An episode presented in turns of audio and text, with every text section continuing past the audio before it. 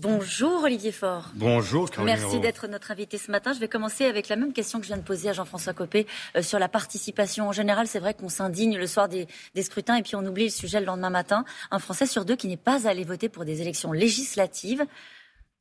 C'est une catastrophe. Euh, c'est un mot qui a été beaucoup utilisé euh, hier soir. Et en même temps, est-ce que c'était c'est le sens de l'histoire Les Français votent moins? Quelle est votre réaction ce matin? Bah, c'est vrai que c'est regrettable hein, et c'est vrai que ça montre une défiance démocratique qui ne se dément pas.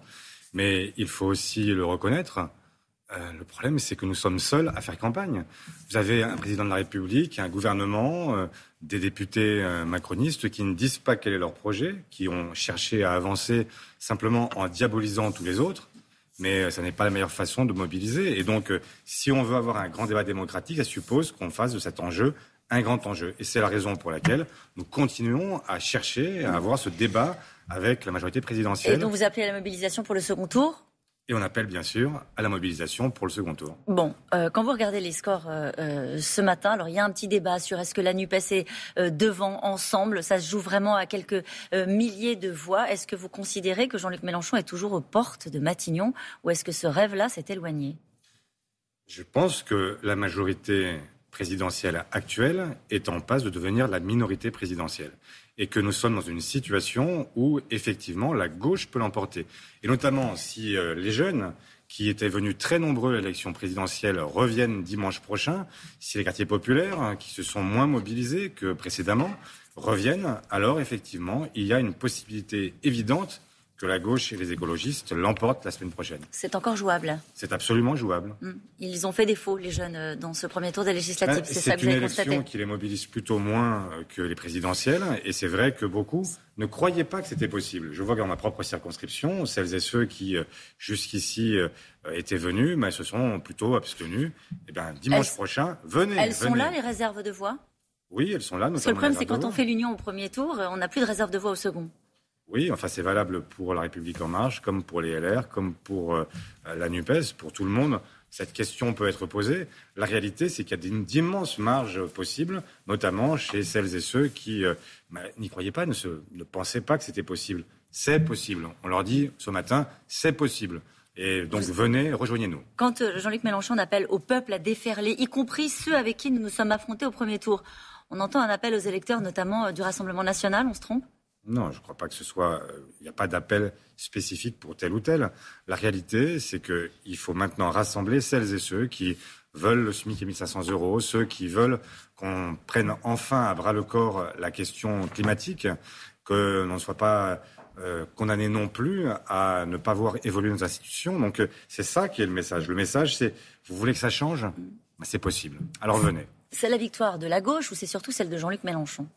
C'est celle d'un rassemblement pluriel, de celle de la gauche et des écologistes, cette nouvelle union populaire euh, écologique et sociale, qui a fait la démonstration de sa capacité, effectivement, à, créer une forme d'engouement à gauche, parce que la réalité, c'est que ça faisait 25 ans que nous n'avions pas réussi à être ensemble. Euh, quand vous voyez les projections, les socialistes pourraient espérer entre 4 et 29 sièges, c'est ça? 4, euh, non. 4, entre 14 et 29 sièges, excusez-moi. En 2017, vous aviez obtenu 45 sièges en ne s'alliant qu'avec les radicaux. Euh, vous considérez, vous considérez que... non, non, on a eu en fait 25 sièges il y a 5 ans. Bon, vous considérez au fond que cette alliance-là a servi les socialistes? Elle a servi les socialistes, bien sûr et elle a aussi servi l'ensemble de la gauche. Et l'objectif maintenant, c'est d'arriver ensemble à conquérir le pouvoir. Qu'est-ce que vous dites ce matin, euh, ceux qui vous ont euh, dit que vous étiez le fossoyeur du Parti socialiste? Je crois qu'il n'est pas utile de continuer les polémiques avec eux. Je crois que les résultats sont là. Et Mais vous le considérez vraiment? Vous considérez vraiment que ça valide le choix que vous avez fait? Absolument. Ah. Mais vous savez euh, où, sont, où sont les candidats, les fameux dissidents dont on a tellement parlé jour après jour? Je vois qu'ils sont tous euh, éliminés au premier tour. Donc, euh, donc c'est aussi une victoire pour les socialistes. Bah, bien sûr, bien sûr. Et c'est quoi un socialiste qui voudrait la défaite de la gauche? Mais moi, je n'en suis pas. Je suis de ceux qui, euh, socialistes, justement, veulent arriver à arrimer ce pays un autre projet, notamment parce que je crois qu'il y a des questions qui sont essentielles sur les inégalités, sur le réchauffement climatique, sur la démocratie, qui supposent qu'on agisse vite. Il y a une urgence. Et donc, euh, laisser penser qu'il faudrait simplement à chaque fois se battre contre ceux qui sont les plus proches de vous, Je n'en suis pas. Jean-Luc Mélenchon a évoqué ces 80 milliards qu'il va falloir euh, euh, trouver pour que le gouvernement reste dans les clous des 3%. C'était l'argument, les éléments de langage euh, d'hier soir. c'est cette mauvaise surprise-là que vous allez défendre dans cet entre-deux tours Ces 80 milliards que le gouvernement devrait trouver pour rester dans les clous de Bruxelles bah, C'est une réalité. Aujourd'hui, nous avons, nous, donné un détail sur notre propre financement et on voit qu'on a un président de la République qui ne nous dit pas la vérité. La vérité, c'est qu'il a communiqué à Bruxelles un plan qui fait effectivement état d'une obligation d'économie de 80 milliards par an.